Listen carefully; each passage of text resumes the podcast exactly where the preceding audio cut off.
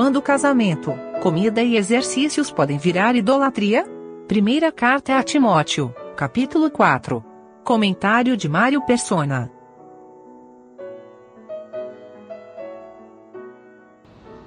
Deus deu o casamento para multiplicação da espécie humana, para procriação. A primeira ordem que ele deu depois que criou a mulher foi crescer e multiplicai-vos. Deus deu o alimento para a manutenção da espécie humana, da, para a sobrevivência do ser humano. E o exercício físico para manter a, for, a, boa forma. Né? Mas uh, o homem, quando transforma o meio em fim, ele é idólatra. Então, alguns que transformam o casamento como o auge da sua vida ou a, a felicidade, isso vai depender do casamento ou coisa assim, transforma o casamento num, num, num Deus, num ídolo. Porque acha que sem, se não der certo, não, não vai ser feliz jamais. Aquele que transforma a comida no fim, ao invés do meio, também cria um ídolo. Vive para comer. Um vive para o casamento, outro vive para comer e outro vive para se exercitar. E tudo isso é, é idolatria. E, e, nós somos, por natureza, idólatras. É isso que às vezes a gente esquece. É, o ser humano ele é propenso sempre a, sub, a tirar Deus e colocar outra coisa no lugar. No, nos versículos anteriores foi falado da, das doutrinas de demônios e espíritos enganadores, que são aquelas coisas que emanam das trevas, do, do príncipe das trevas, dos seus as dos seus assistentes e influenciam o homem. E muitos dão ouvidos a essas coisas, a essas doutrinas. E agora vai falar de outra coisa aqui, que está mais ligada à superstição que são as fábulas profanas e velhas, versículo 7. Rejeita as fábulas profanas e de velhas. Uma coisa, não dar ouvido às doutrinas, no versículo, uh, versículo 1 do capítulo 4, não dar ouvidos aos espíritos enganadores do doutrina do demônio.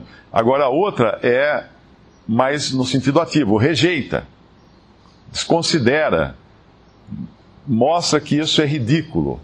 Seria algo mais ou menos assim. Quais, que são essas fábulas? Superstição. Ah, se eu, eu, eu nunca sofri um acidente porque o chaveiro que eu uso no carro, esse que me protege. Ah, eu, a minha casa tem um, um pé de, não sei, comigo ninguém pode na porta, então ninguém entra lá e vai deixar mal olhado. Ah, eu, se eu passar embaixo da escada, eu vou ter azar. Essas coisas, são, essas são fábulas de, de velhas profanas toda superstição. A, a internet está cheia disso, toda hora chega cartão. Se você mandar isso aqui para não sei quem, você vai ser abençoado 300 vezes. Se você não mandar, você vai ser amaldiçoado, sua vida vai para trás tal. Isso é, isso é fábula de velha profana. E, e com todo respeito às mulheres, uh, geralmente as mulheres são as maiores propagadoras disso. E nós temos as mulheres benzedeiras, por exemplo, né, aquelas que tiram mal olhado.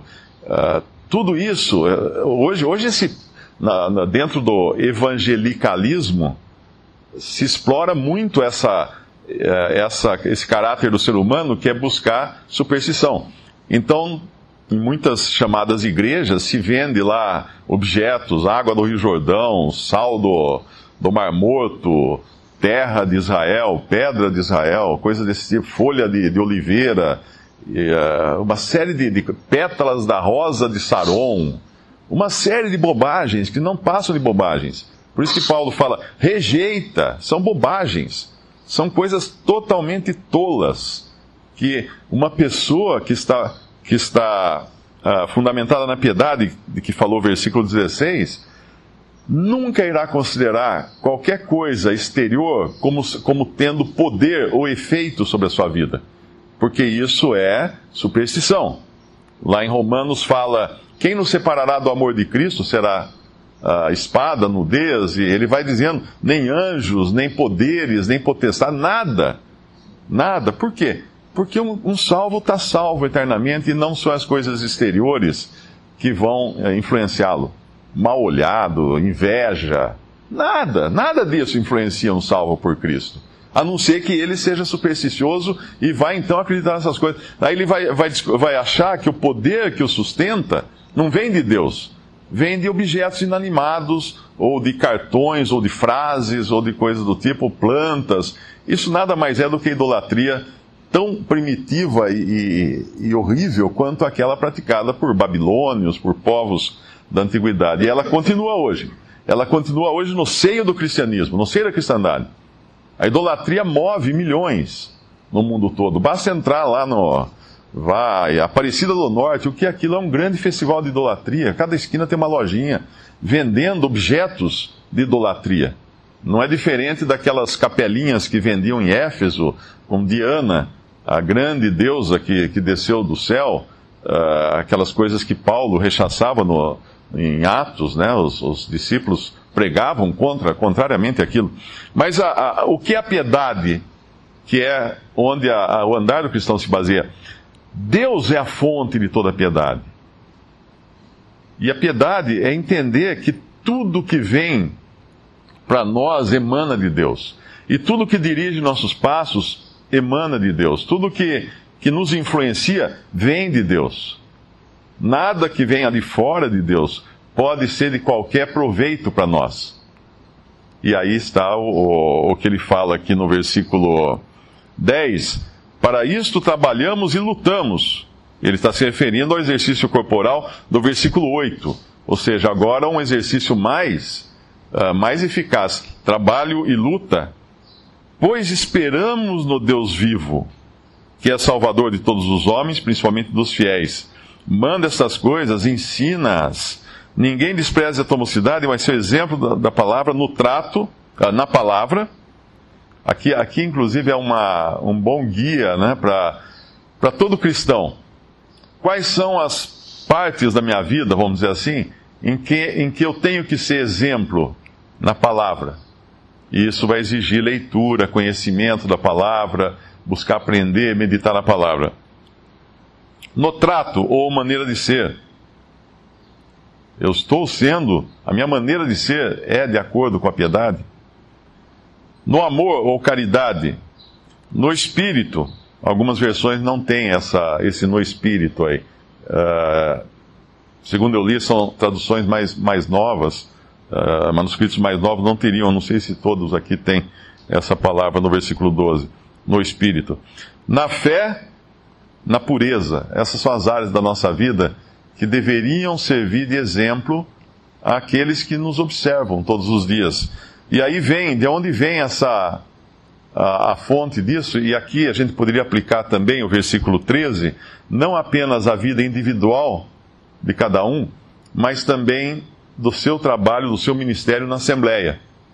Porque, como nós lemos no, no capítulo 3, versículo 15, Paulo estava escrevendo essas coisas a Timóteo, particularmente a ele, não é uma carta enviada às Assembleias, como é 1 Coríntios, uh, Efésios e outras. Ele está escrevendo uma carta a um indivíduo, a uma, a uma pessoa, porém, como andar na casa de Deus, na esfera da profissão cristã.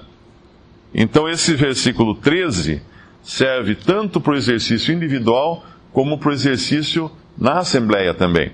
Persiste em ler, exortar e ensinar até que eu vá. Então, essa era uma atividade que certamente Paulo estava uh, exortando que Timóteo fizesse: ler, exortar e ensinar. Basicamente é o que nós fazemos numa reunião como essa. Nós lemos a palavra, exortamos segundo a palavra, ensinamos segundo a palavra. Lá em Neemias capítulo 8,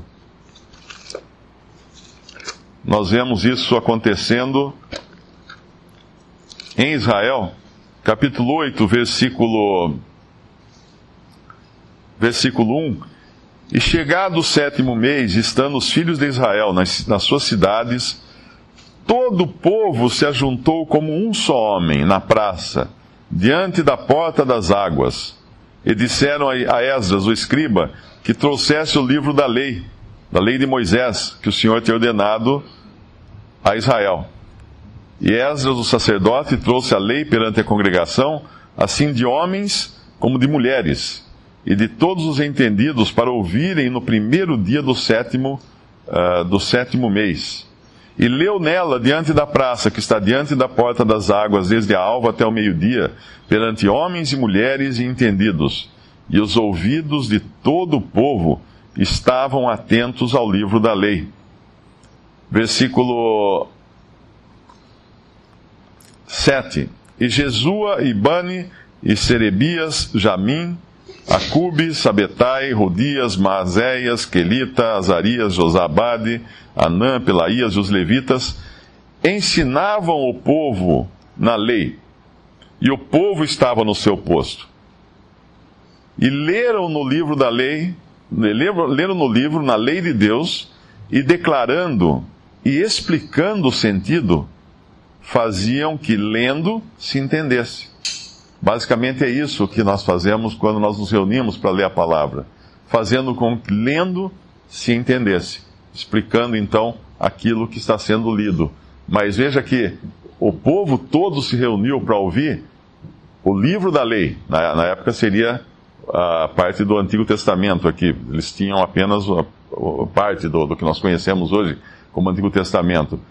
E, e a lei que seriam os, o, o Pentateuco.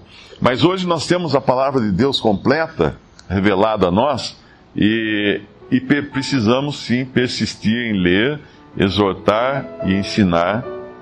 Aqui Paulo fala diretamente para Timóteo, até que eu vá. Visite respondi.com.br. Visite também 3minutos.net.